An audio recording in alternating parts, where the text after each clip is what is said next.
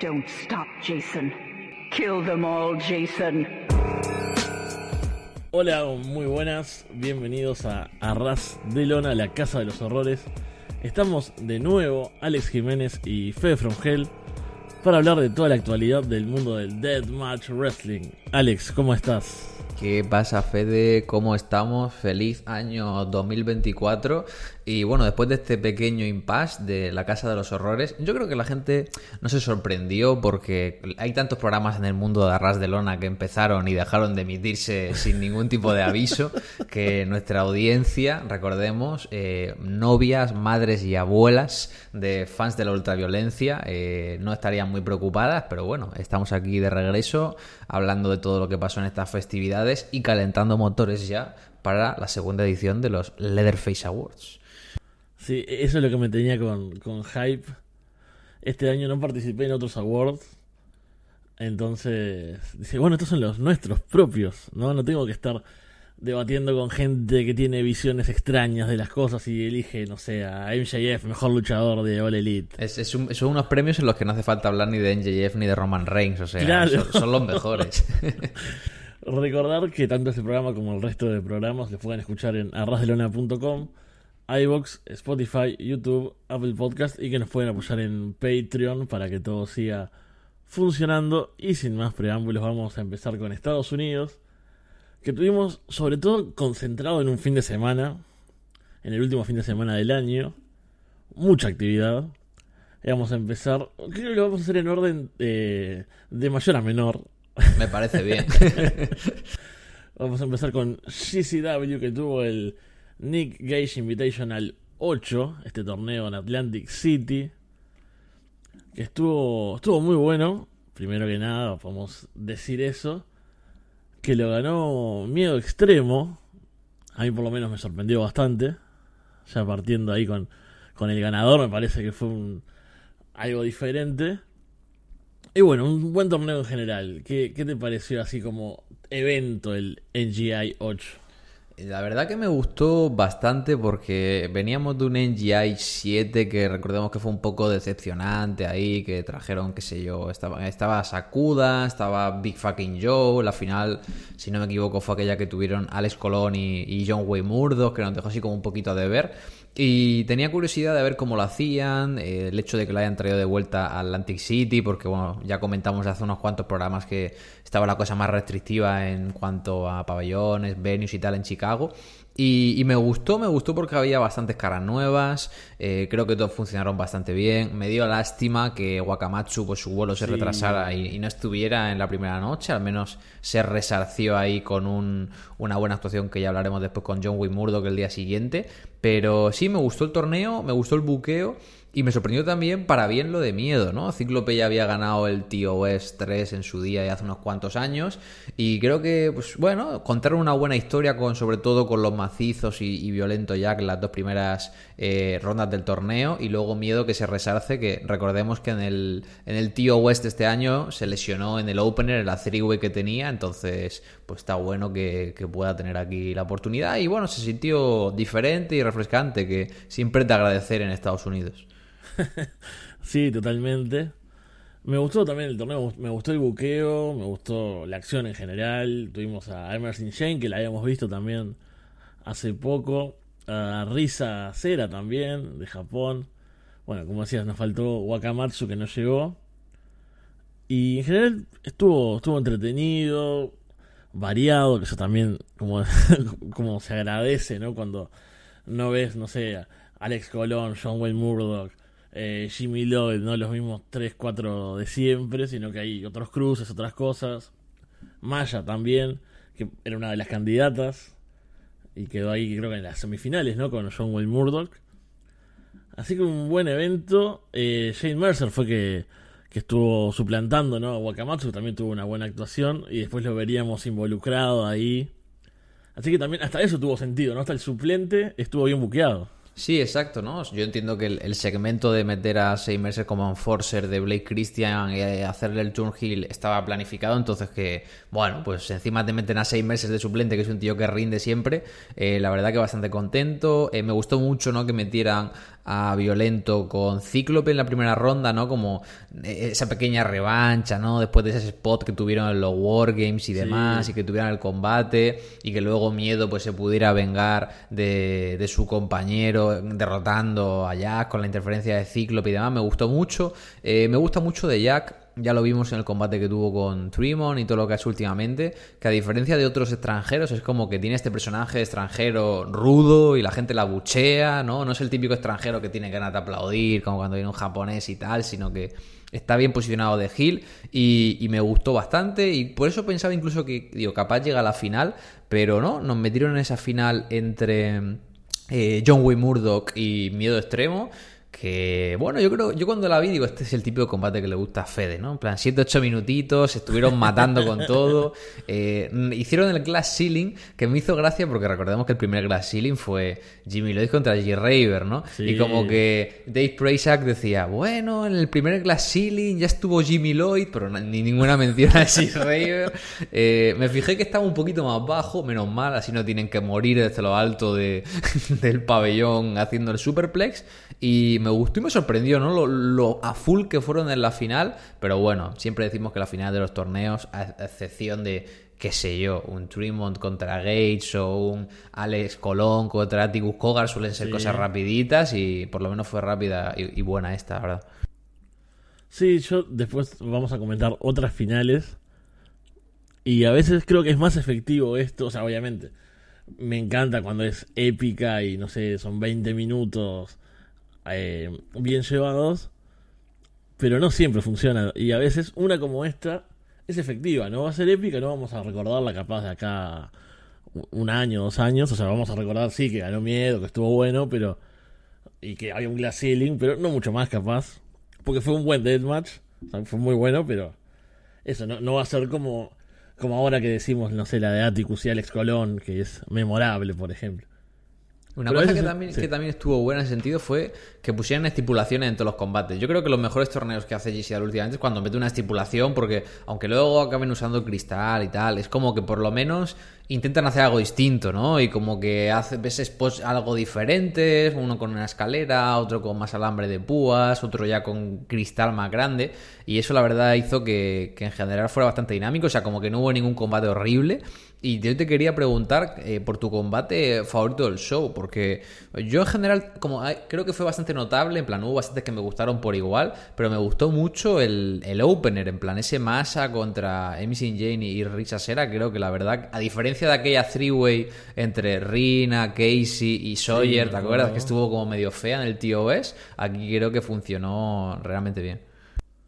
Sí, estuvo muy bueno. El, el opener creo que fue el único que pude ver en vivo porque esa, bueno, esa noche estaba también World's End, justamente de, All Elite, y ahí tocaba trabajar. Pero me gustó, ese es el que estaba, eh, no me acuerdo cómo le llamaron la estipulación, pero con los tubos colgando, ¿no? La Ultraviolent Jungle, creo que es. Jungle of Death. Eso, es, buenísima. Y después tengo acá a mano los puntitos que uno se, se, se anota para, para justamente estas cosas, y los que tengo también en el mismo nivel son los dos de Violento contra Cíclope y Miedo Extremo. O sea, todo, todo ese recorrido de los macizos y Violento Jack fue lo mejor del torneo.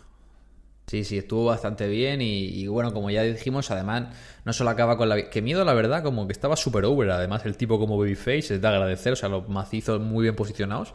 Y luego además me gustó eso, el segmento de después con Blake Christian saliendo a joderla y el tour de Saint Mercer, la gente tirando basura, ¿no? Yo, como que cada vez más habitual que, le tiren basura a Blake Christian cuando sale.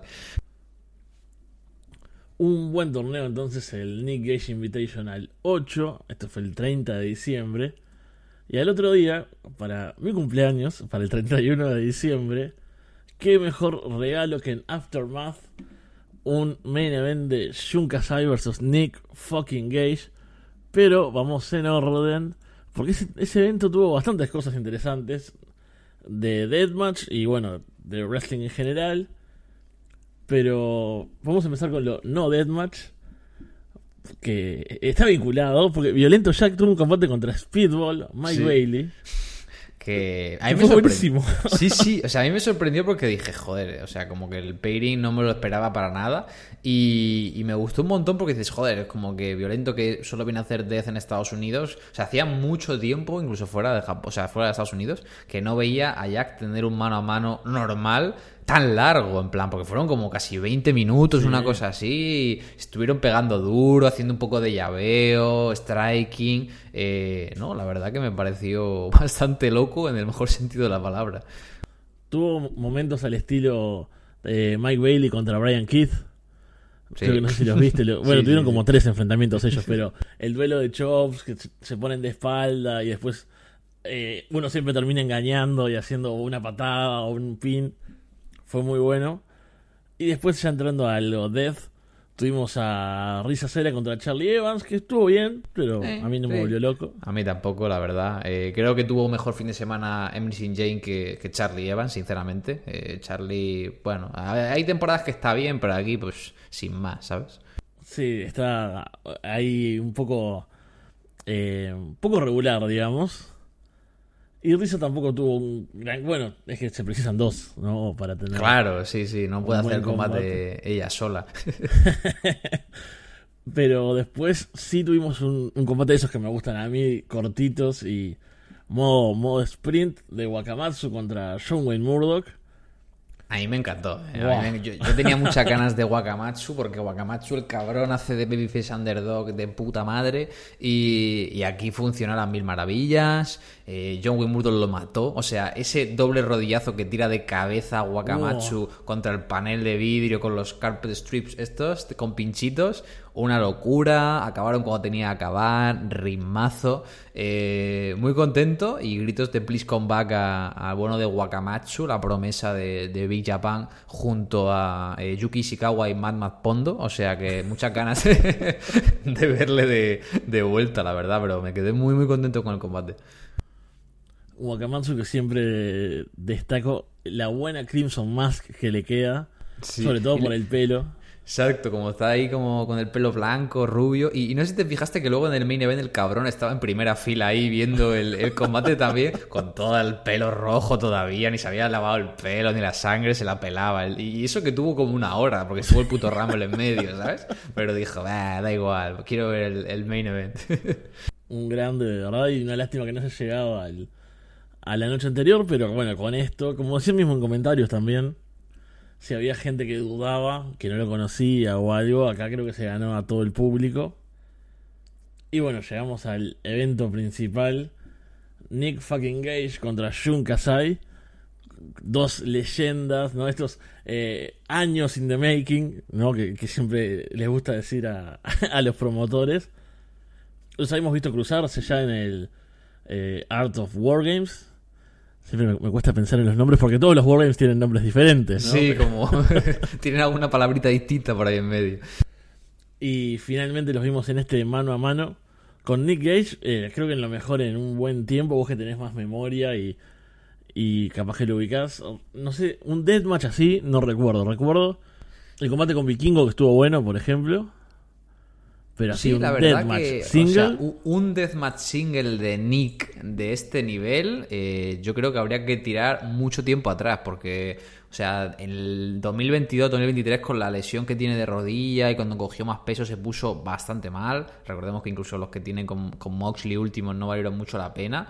Entonces yo diría que capaz de- el último deathmatch top que le vi a Gage así... Yo diría que hay que echar a 2021 y este que tiene, el que tiene con Cardona, probablemente en Atlantic City. O sea, ese run de 2021 que tiene el combate con Cardona y que tiene también el combate aquel con Sádica, con el show conjunto con Loco Wrestling en Houston, que también se mataron.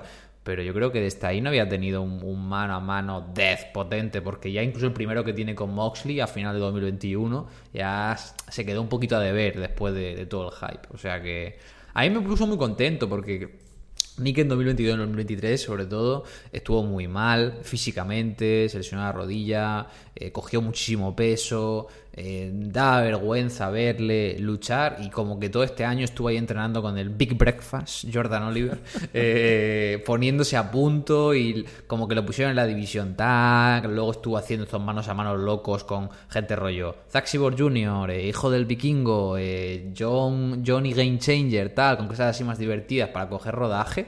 Y, y estoy contento de que se haya podido dar este combate y que Nick haya tenido el nivel, porque me hubiera dado mucha pena que se hubiera pegado con Kasai y que no estuviera a la altura. Y creo que podemos decir que, que Gage volvió a demostrar, bueno, porque es Jesucristo, como ya se ve solo con, con su entrada al ring. Sí, totalmente. Fue. Cumplió las expectativas que eran muy altas. Y es difícil porque cuando se habla de Dream Match, que es un concepto que se tira bastante, ¿no? A, cualquier cosa. No sé, ayer estaba Matt Riddle contra Jacob Fatu en MLW y decía que era un Dream Match. Esto sí lo es. Y claro, es difícil sobre todo con veteranos, ¿no? Que es como, bueno, ¿por qué no se enfrentaron hace cinco años capaz? En un momento más alto y, y queda esa duda. Pero acá estuvieron geniales. Y yo pensaba, mi- miraba a Jun Kasai y decía, no recuerdo la edad que tiene Jun, pero con la edad que tiene ese tipo está mejor que... Cuaren- 49 años tiene Jun Kasai. Ahí va, sí, pensaba que estaba por los 50 y está mejor que tipos que tienen la mitad de, esa- de su edad.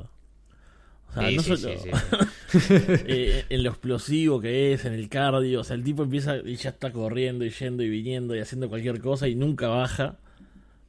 O, no sé, es. ¿Qué decir a esta altura de la vida de Jun Kasai? Pero es maravilloso. Y tienen ese. eh, hay, bueno, varios spots, pero. El.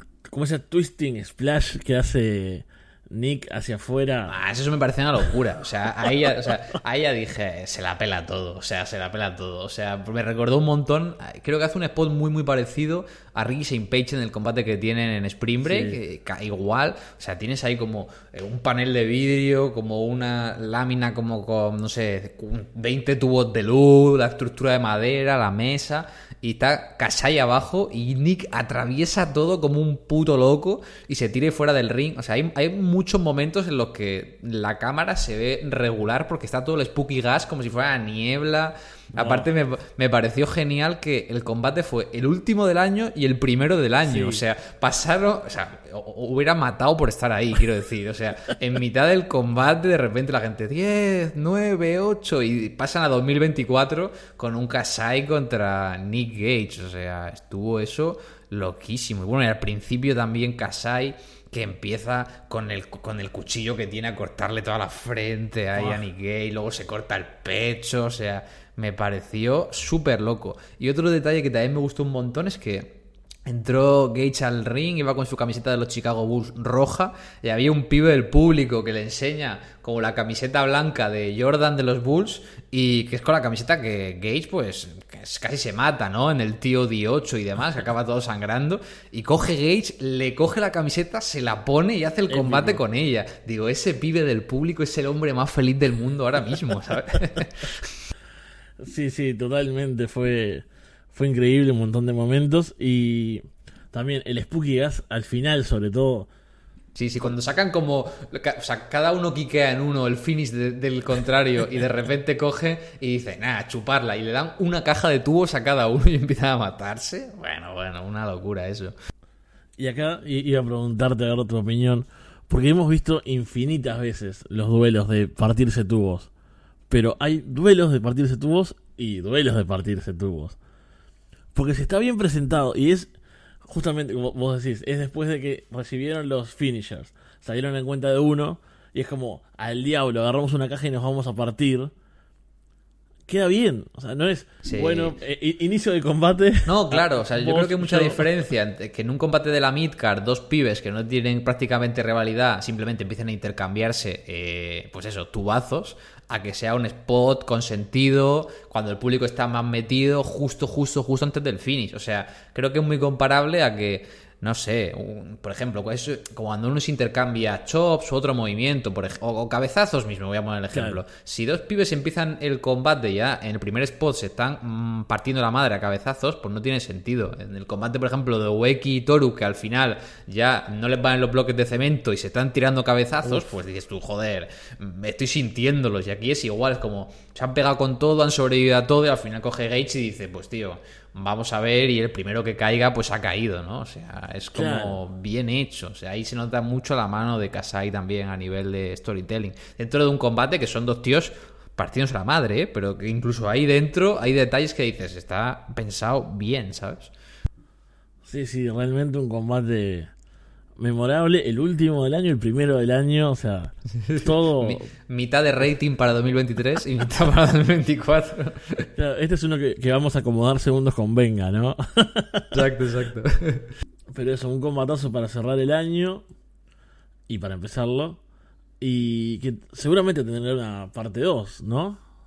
Bueno, no lo sé. O sea, yo si solo tiene esta parte, yo más que contento. Pero si tiene una parte 2 en el Korakuen o en algún show en Estados Unidos, adelante. Pero no creo que Gage pueda viajar a Japón. Sí, no sé, él habló algo ahí al final del combate, pero no sé en qué está legalmente eso. Pero bueno, como decimos, combatazo.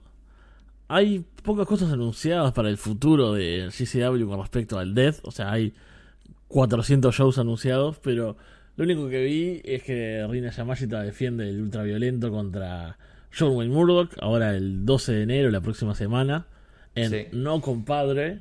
¿No? Los mejores nombres siempre Made in GCW. y después no, no vi mucho más anunciado, no sé si vos recordás algo. No, es- están, no, no hay mucho depth, están descansando bastante y sobre todo de shows. Está la, la Acid Cup y tal ahí en Jersey, en el What Eagle Hall, que es un, com- un show sin nada de deathmatch, o sea que estará tranqui, entre comillas, GCW estas semanas. Vamos entonces brevemente, pero hay que pasar por Circle Six, que tuvieron el clásico King of the Deathmatch. Eh, es la primera vez que lo hacen ellos. Mítica, o sea, IW Mid-South murió, ¿eh? O sea, ya... ¿Te acuerdas en la pandemia y cuando hacían sus shows de mierda, con estas empresas ahí de mierda, que era terrible todo? Trainwreck Wrestling. Eso, tra- Trainwreck Pro Wrestling, ahí comprando los shows en Smart Mart Video. Ah, increíbles tiempos, ¿eh? Después que no los dejaron hacer más en el lugar donde estaban siempre. Creo que fue cuando JJ Escobar se prendió fuego a la entrepierna. Sí, le dieron con el Weed Walker ahí. Ian Rotten volviendo a luchar. eh, Los luchadores quemando los títulos porque Ian Rotten no pagaba. Uf, qué tiempos, ¿eh? Qué tiempos. Qué tiempos aquellos. Ahora este clásico torneo es parte de Circle Six. Y estuvo bueno. Yo creo que es- está a un nivel medio, digamos, entre, no sé, primos, eh, ICW, lo- los bajos, ¿no? Los torneos bajos. Y el NGI o el TOS. Lo que también destaco es que tiene variedad. Porque tenemos, bueno, sí, a los 440, ¿no? A Atticus, The Bev, Otis, Cover. Pero está Mao, de DDT, Ok, su, qué bueno. Sí, sí. su bautismo ultraviolento. A Nate Webb, un veterano que a veces hace algún deathmatch todavía y está bien. Journey Fatu. Pagano. estuvo Jacob, estuvo Jacob Fatu en, en GCW y aquí Journey Fatu. Lo que me dio rabia es que lo hicieran el mismo día, ¿sabes? Es como, tío, Sí. haberlo hecho... A ver, lo bueno es que vas a ver a gente distinta, pero es como no lo hagas el mismo día, ¿sabes? O sea, no hay necesidad. Sí, no hay tanto público de Deathmatch para repartirse, ¿no? Aparte, Y sí, es que, es que es eso.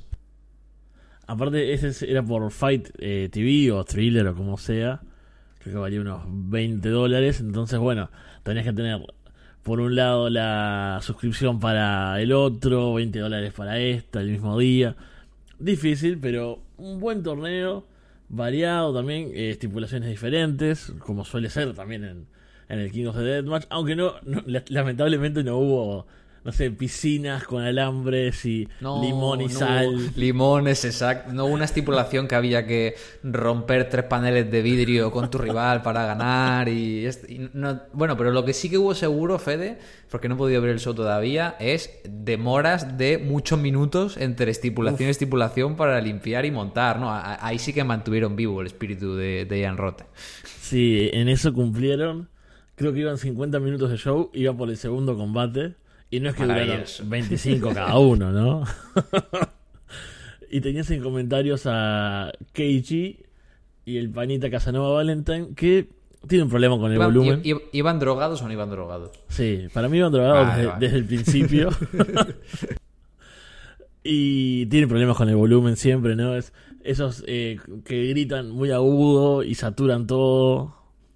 Uno se pone quisquilloso, pero es realmente molesto. Ya que estás pagando 20 dólares, tío, pues hay que ponerse quisquilloso, ¿no? sí, no sé, que se aleje el micrófono, no sé, que, que haga algo. Aparte, una vez puede pasar, pero en un show de 5 horas y media, por Que favor. te estás basta. escuchando a ti mismo por los putos cascos, ¿sabes? En plan, no es que vaya sin nada, pero bueno. eh, si Andy Kilda no lo ha cambiado en Red Pro en 15 años, ya perdí la fe en la humanidad y en las realizaciones. La final fueron Atticus Score contra Bobby Beverly contra AJ Gray, una, a, a tres esquinas, en esta House of Doom 3D, esos nombres así locos, que fue como la que tuvieron Bobby Beverly y Matthew Justice en, creo que fue en el fin de semana de WrestleMania, Sí. que tiene En aquellos, en aqu- aquellos shows de 24 horas de Circle Six con 12 personas. que fue terrible. Que tiene de un lado como una jaula y tiene cadenas que se supone que iban los tubos colgados, pero no los colgaron. Entonces había dos tachos de basura llenos de tubos. Y fue algo raro, en un momento como que empiezan a sacar la lona del combate, viene Otis como a ayudar, y se sintió como que estaban terminando de, de hacer el setup durante el combate. A, a mí no me engañan. E- Eso me parece muy backyard siempre, tío. O sea, es terrible. Cuando alguien está empezando a luchar y están todavía montando cosas, como, bro, tío, espérate un poco, ¿no? A, a mí no me engañan, eso no fue parte visual del combate. Eso fue. Dijeron, ¿cómo carajo hacemos para que esto no demore 20 minutos más? Bueno, entra Otis y empieza a hacer cosas. Entonces están luchando y está Otis Cogar ayudando. Ayudando, entre comillas, ¿no? Y saca la lona, deja las maderas al descubierto. Pero bueno, es súper violento. Este no es un combate así como. No tiene mucha historia, mucha psicología. Salvo sí que son los 440 centrándose en eliminar. Porque es por el- eliminación. Centrándose en sacar a AJ Gray, que lo logran. Así que tampoco es que hay un momento del face. Va, del face. De, del underdog del combate imponiéndose. Y ahí los hermanos de facción luchan brevemente y gana Dever. Así que Bobby. Beverly, nuevo King of the Deathmatch 2023. El tipo se, se bajó en menos de un año el Tournament of Death y el King of the Death Matches, ¿eh? O sea, si estuviéramos en 2005 sería la cosa más hot de la escena. Tremendo lo de Bobby Beverly. Así que un divertido evento si van salteándose momentos de limpieza. La pausa de limpieza, como, como las de XPW, ¿te acuerdas? Ahí en el- aquel torneo que hicieron de 8 horas, los hijos de puta, al principio. El California, el primero. Sí, uff, tremendo eso, ¿eh? Y creo que después, al otro día o por esos días, Mao estuvo defendiendo el título universal de DDT contra Nate Webb en un No Ring. Que está en el canal de DDT para ver en YouTube. Así que buen fin de semana también para Circle Six. Y tenemos que detenernos. Vos creo que no viste nada y realmente no hay mucho que destacar. A ver, es que, pero no vi nada, pero, pero, pero, por- o sea, King of the Death no lo he visto porque no me ha dado tiempo, pero voy a verlo, pero no he visto nada de lo que vamos a hablar, pero porque tampoco me lo has vendido para que lo veas, No, ¿sabes? no. En plan, es que dije, ya pintaba mal, pues si no, si no estabais contentos con dos torneos el día 30, llegó nuestro amigo Dani Damanto y dijo, os voy a dar un torneo de dos shows. Y ahí está, ¿no, Fede? Nuestro Battle of the Tough Guys, SPO, Rest in Peace. Cuidado que, que la última vez que, Verdad. que hicieron chiste con SPO. hubo- Menos mal que hablamos en español y, Dani Damanto no se va a poner a llorar en Twitter, pero no, no, respeto a Espío, o sea, no nos estamos riendo de, No, no, de un es- árbitro fallecido, ¿no? Pero bueno, Deathmatch Gossip y esas cosas. Exactamente. Eh, bueno, un torneo, 16 luchadores. Formato Pit Fighter X, digamos, ¿no? Con la jaula. Son O sea, Steel el, Cage. el- el peor formato de todos, en plan, porque es jaula, pero no hay ring, o sea, están luchando en la nada. Bueno, acá, acá es peor porque es el ring sin las cuerdas. Uf, Es en el. ¿Cómo se llama? El White Eagle Hall, el de Beyond. sí. Sí, bueno, sí. suele estar Beyond y, y más empresas, pero. Porque era el fin de semana del Festival Ah, es verdad. de Sí, sí. Y bueno, 16 luchadores, dos noches. Eh, va, dos noches no, perdón, dos partes, es el mismo día, ¿no? En, en dos partes. Y empieza bien porque de repente tenés a Malcolm Monroe contra Kevin Q, ¿no? Más eh, combate de wrestling, ¿no? Patadas, movimientos, tenés el, la versión número 10 de Chris Redley contra Christian Ross. Never seen on TV. Dominic Garrini contra Mac- Matt Makowski, llaveo, sumisiones, vos decís, eh, mirá cuánta variedad, Hoodfoot contra Bojack, Meat, eh, Slapping Meat, pero claro, ¿eso cuánto aguanta? ¿Cuatro combates? ¿Cinco combates? No aguanta Claro. 20 Sí, sí, sí, combates. no aguanta dos días, sobre todo porque la estipulación es la misma. Claro, o sea, es ah, yo siempre he odiado eso. Es como cuando a TNA le dio por hacer lockdown. Es como, las Steel Cage tiene gracia que sea una, pero cuando todos los combates son dentro de la misma jaula, es como que no puedes hacer tantas cosas. O sea, yo creo que la mejor prueba de esto es que en el segundo show me pasaste los tiempos de cada combate, Fede, y, y los combates, el combate más largo duró cinco minutos. Y eran como los cuartos, las semis y la final del torneo, que se supone que era por el título, porque Hoodwood defendía en cada combate. O sea, es que al final no puedes hacer nada. La semifinal, Hoodfoot le gana creo que en menos de dos minutos a Kaplan. Ok. Y eso te da un poco la pauta. Hay solo dos cosas que quiero destacar. Creo, dos, a ver. Eh, Jaden Newman le gana a Killdozer Matt Tremont después de su tercer sí. enfrentamiento en un mes, más o menos. y llega a la final contra Hoodfoot. Ah, eh, detalle. Eh, Colby Corino le da un buen combate a Brandon Kirk. Ok, eso es digno de reseñar, la verdad. Ahí se sacan algo decente. Esa final está bastante bien también, la de Jaden contra Hoodfoot. Retiene Hoodfoot, este campeón sin gracia que tiene ICW hace tiempo.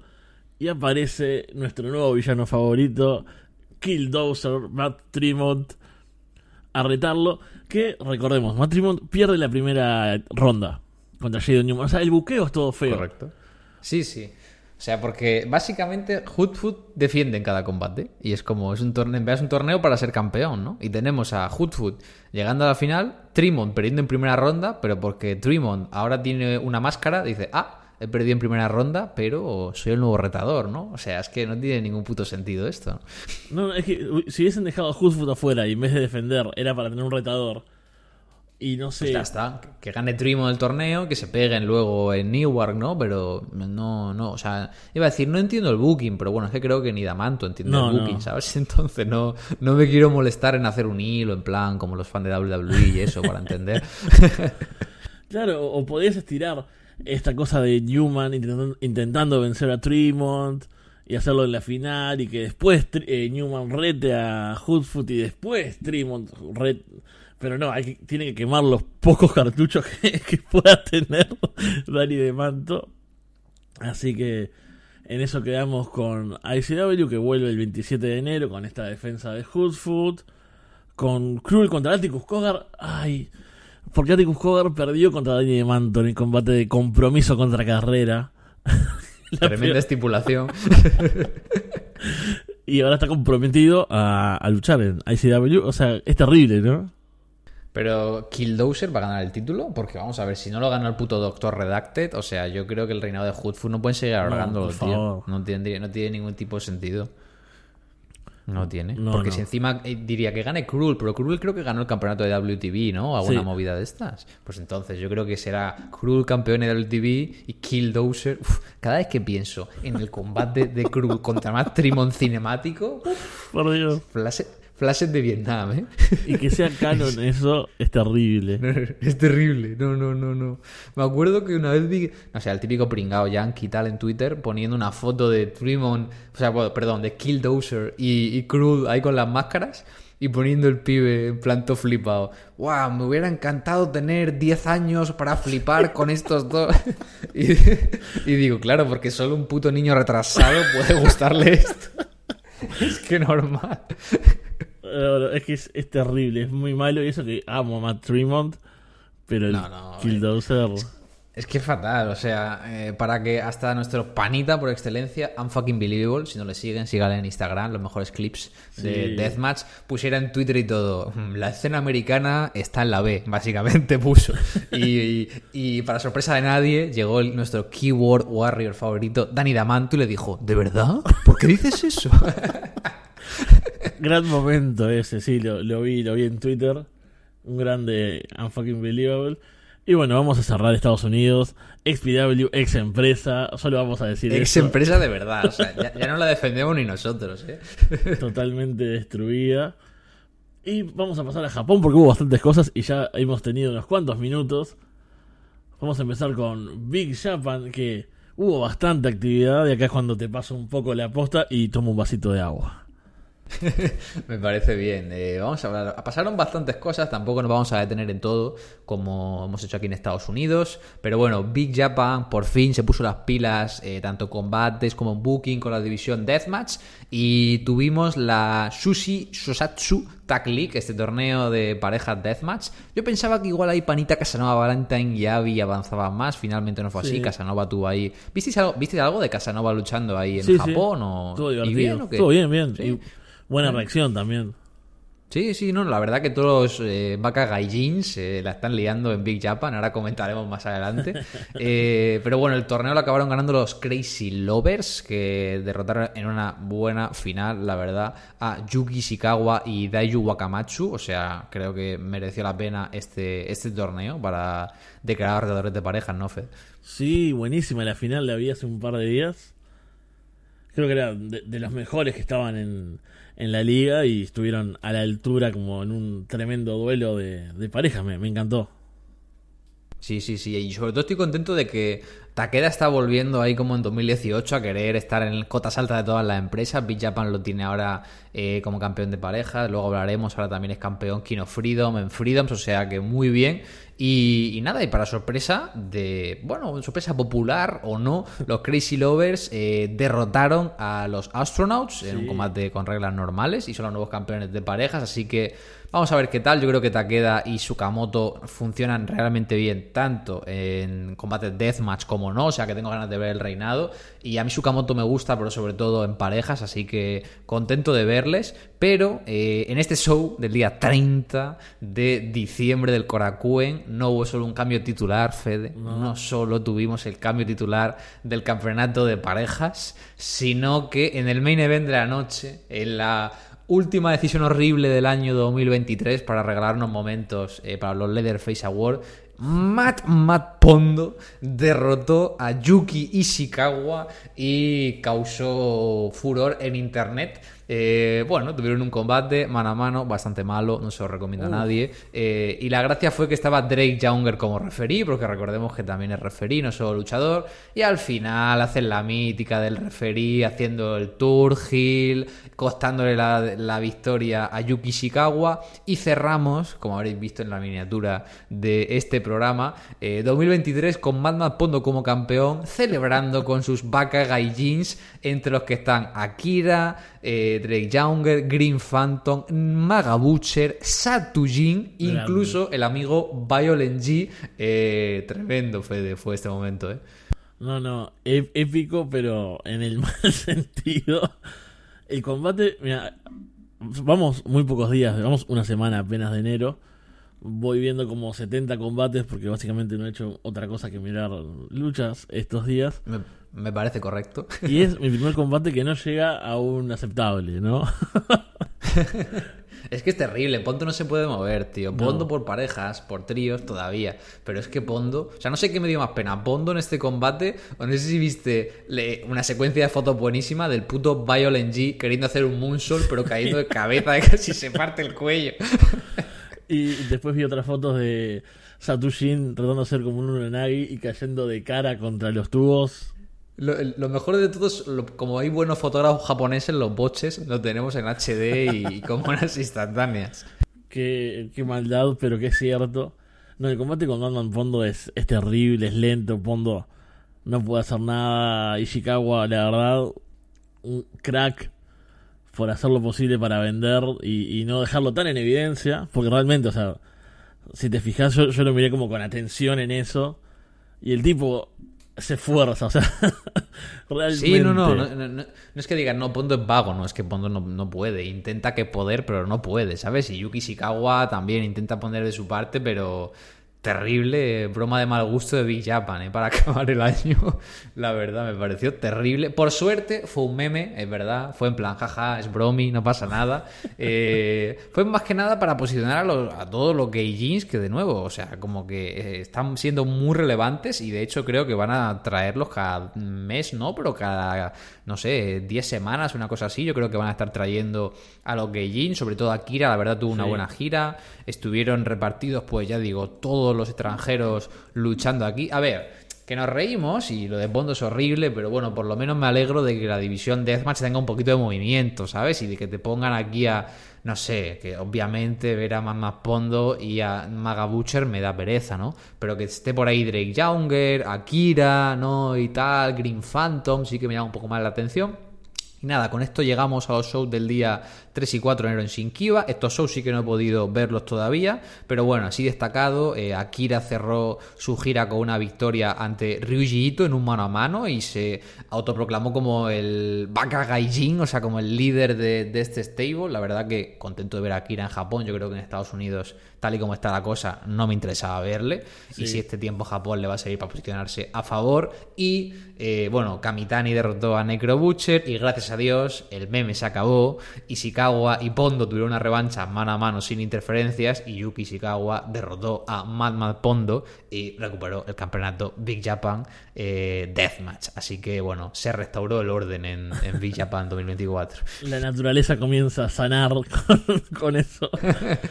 Qué terrible, sí. Eh, me pareció muy divertido lo que vi, el show del 30, o sea, a pesar de, este final. Eh, bueno, ver a Drake Younger por ahí y a todos los Baka Gaijin. Así que todavía nos quedan un par de shows para ver. Y sobre todo queda como, bueno, con la buena reacción que tienen y con todo este movimiento, ver cómo va a estar este 2024 con la presencia de los extranjeros por ahí en Big Japan. Así que, más allá del meme, buen momento de la empresa. Sí, sí, por lo menos está refrescante, eh, que es de agradecer. Y luego también muy por encima comentar un poquito de Freedoms. Eh, Freedoms, lo más grande fue el, show de Blood Christmas el pasado 25 de diciembre, como siempre, Korakuen Hall, la asistencia más alta del año, un poquito menos que el año pasado, pero estuvieron, daba gusto ver un show de Freedom con más de 400 personas en el Korakuen, habría como unas 1100, 1200. El show hizo tape ayer, día 6 de enero, yo no lo he visto todavía, no sé si tú has podido ver algo, Fede. Solo el main event. Eh, y en el main event ya lo haremos tranquilamente en el próximo episodio, pero en el main event de la noche, Masashi fucking Takeda eh, derrotó a Toru Sugiura, que no cumple su promesa de ser campeón para cuando vuelva Tomoya Hirata de la lesión. Pero bueno, motherfucking Takeda ganando el campeonato King of Freedom. Eh, última vez fue en 2018, cuando tuvo ese doble reinado como campeón de Big Japan. Y, bueno, ¿qué tal ver a Big Match Takeda, Fede, aquí contra, contra Toru Sugiura? Es, es una maravilla, ¿no? Porque suena la campana, ya agarra una cantidad de tubos y carga contra Toru.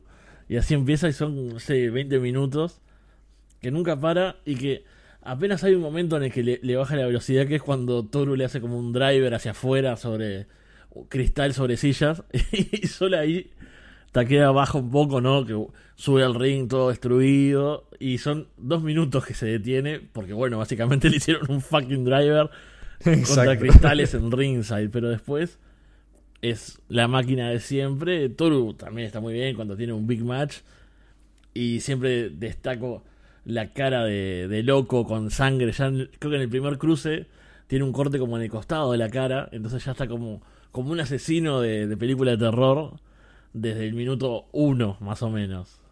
Hermoso. No, está bueno. Y yo la verdad que tenía ganas de que tuvieran un combate, porque, en plan, bien en el main event. Porque, de hecho, no sé si te acuerdas, ¿no? En el reinado de, de Toru Sugiura, aquel reinado que tuvo como de cerca de dos años y tal. eh, bueno, el reinado de Picardo, que los- Sí. lo, lo colocó, ¿no? Como el top babyface y demás. Eh, tuvieron un par de combates individuales que tuvieron que como que pararlos. Recuerdo que el primer mano a mano que tuvieron por el título tuvieron que pararlo porque Takeda es cuando se hizo este corte súper grande, que se le cayó como un trozo de carne, Ah, ¿te acuerdas? Que tuvieron que llevárselo al médico y tal. Y luego tuvieron un segundo que no fue tan aparatoso, pero también tuvo algún problemita, entonces que puedan tener un mano a mano tranquilo, sin inconvenientes, sin lesiones, eh, contento. Eh, ¿Te gustó Fede más que el Gage contra Kasai? Lo mismo, menos, ¿dónde lo pondrías en tu escala de, de Deathmatch? Está apenas por debajo. Creo que el otro me, me impacta por los nombres. Ahí también juega un Sí. poco eso y lo, lo simbólico. Pero están parejos en cuanto a acción. Bueno, eso es bueno saberlo, así que estaremos, ya estaré echándole un vistazo, estaremos comentándolo más tranquilo. Eh, fuera de ahí, noticias. eh, Violento Jack se está trayendo a, I- a ERE a bastante eh, luchador mexicano, a Crazy King. Lo metieron ya como miembro del stable, ha estado participando en varios shows. De hecho, creo que incluso estaba aquí en un multiman eh, en el show de Navidad, que ya comentaron más adelante, pero bueno, contento de ver también variedad en la división Death de Freedoms y como diferencia, pues los últimos shows de Sinkiba, no sé por qué, no lo han estado emitiendo por Nico Nico, así que hemos estado que esperando a que suban los combates editados a su YouTube, que está bueno porque lo puede ver más gente, está malo porque no podemos verlo en directo. Y bueno, ahí estuvieron subiendo que si este show en Sinkiba de noviembre cuando estuvieron Big Sin y Magdo con los australianos luchando por allá, subieron también el show de Road to Blood Christmas cuando Takeda y Sakuda tuvieron un number one contender para el show de Navidad y demás, o sea que ahí tenéis material gratis y también hizo tape el show especial de Nagoya que ya comentamos en diciembre, es en Nagoya Bloodland eh, con Rina defendiendo el ultravioleto contra Masaoka y la última defensa exitosa de Toru Sugiura contra Jun Kasai que también para sorpresa de nadie Fede pues estuvo tremendo. Sí, varios buenos combates por ahí también en, YouTube. Eso estuvo bueno. Aparte, me acuerdo yo estaba como día por medio revisando la cuenta para, para ver si habían subido. Y lo dejo un día y Alex viene y me dice: hay como cuatro combates. Yo, Sí, pero, sí, es como que el, eh, el editor se pone a trabajar una mañana y te lo tiran todo. Sí, y creo que está también el de parejas, ¿no? Cuando el cambio titular está por ahí también, ¿no? Ese también está, con Kyumogami. Qué, qué pena que eso sí que no lo No sé, espero que lo veamos alguna vez. El Kyumogami contra Toru Sugiura Sí. por el título de Freedom. Porque ese show del Korakuen no lo emitieron, no fue a Samurai porque estaba este de Nagoya. Bueno, haré yo mis trampas y a ver si podemos verlo más pronto que tarde. Pero yo quiero ver a Mogami, tío. Eh, El mogainismo eh, tenemos que seguir en 2024. Sí, vos que sos el, el precursor en eso, yo me sumé más tardíamente, pero me quedé pendiente, me quedo pendiente, estaba revisando nuestros apuntes y o en realidad mirando del, del show anterior que decía que Kyo era la mayor amenaza a ese momento el reinado de Toru y dije, uff, ¿cómo no vi esto? Y ya se acabó el reinado, imagínate, o sea, así de tarde estamos. Pero buen momento de Freedoms también, que había bajado un poco, creo, en algún momento del año, ¿no? Estuvo ahí como pasando, pero sin grandes momentos. Y bueno, como siempre, la temporada navideña levanta. Sí, sí, así que ya comentaremos en el próximo episodio más tranquilamente ese Blood Christmas, todo lo que se viene este 2024, con más luchadores, nuevas caras, esa relación con GCW y ahora pues ya con esto podemos dar por concluido el repaso a Japón, Fede, y no sé si quieres cerrar por aquí o quieres, porque fuera del mundo pues han pasado tonterías que o se pueden comentar o no se pueden comentar, entonces lo dejo a, a decisión del director del programa. No, yo solo una, dos cosas. El DMDU en la mierda, ¿no? Joel Bateman Vale. abandona su puesto. Él era como, no sé, director, booker, etcétera, de la empresa. Y en un momento hace una carta larguísima, muchísimo texto, y lo deja. Y después el siguiente show se suspende por X, no se sabe. Así que ya venían de varias suspensiones. Se va Bateman. Hasta las gráficas del último. Si yo te muestro las gráficas de las carteleras del último show, desde que se suspendió. O sea, nivel Shindy de Estados Unidos. Nah, qué Eh, Last Man tío. Standing, ¿te acordás de esa empresa? Sí, sí, sí. Tenía sí, mejores sí. carteleras. Eh, y lo último que lo vi hace una hora antes de empezar, una nueva empresa en IWTV desde Escocia. Bueno, antes de que tú hables de Escocia, yo diré rápidamente, Sí. eh, ex empresa también TNT, eh, me estaba, estaba yo pensando en decir, "Uf, me pilla buena fecha, está barato los vuelos a Liverpool y digo, me voy a acerco al Detour Alive, el torneo Deathmatch, había anunció un Slack contra Big Joe, estaba por ahí Necro Butcher, Mickey Knuckles, que bueno, tampoco es que me muriera por verla, pero ahí estaba. Y me hizo gracia porque anunciaron a Necro como hace, no sé, dos meses. Sí. Anunciaron incluso que Necro el día antes del show iba a estar haciendo como un show en un bar que tienen ahí cerca, contando historietas en plan como estos shows que hace el Taker y tal antes de los pay-per-views de WWE fuera de Estados Unidos y eso. Y de repente, no sé, capaz alguien se quejó de, en plan, oye, Necro Butcher es un puto de extrema derecha que es subnormal. Y dijeron, ah, pues lo quitamos. Y es como, bro, buqueaste a Necro Butcher en 2023.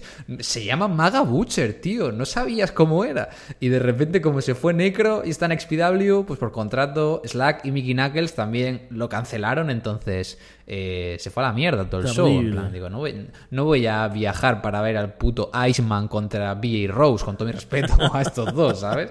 O sea, bueno, eh, wrestling, siendo wrestling siempre. No, no, eso de TNT increíble, ¿no? Como se ve que lo buquearon mirando, no sé, videos de hace 20 años. Claro, porque no es como que digas tú lo he buqueado y luego la ha liado. Es como, no, tío, Necro Butcher es el mismo que hace dos meses, ¿sabes? Entonces, eh, ¿por qué? No es que no, no tiene ningún tipo de sentido. No, no lo entiendo. Y cerrando entonces, como te decía, Bleeding Gums, esta empresa con un nombre horrible. ¿Qué mierda de nombre es ese, tío? No sé, la verdad, no le hace justicia. Eh, tienen un show en IWTV que lo subieron esta semana, hace un par de días creo, con nuestro amigo Neil Diamond Cutter ganando Tremendo. en el main event. y si yo te digo, ¿quiénes, ¿quiénes pueden estar en el main event en la escena de UK? Bueno, pues tiene que ser un, un Adlow, ¿no? O yo que sé, un B.A. Rose, un Michael Canden, o yo que sé, un Lou Nixon, o Big Fucking Joe, no hay mucho más. Bueno, Michael Caden era, era a cuatro esquinas. Bien. Big Show y Danny Darko. Nah, Danny Darko es verdad, o Donnie Darko, como te gusta decirle a ti. el campeón de Kumite.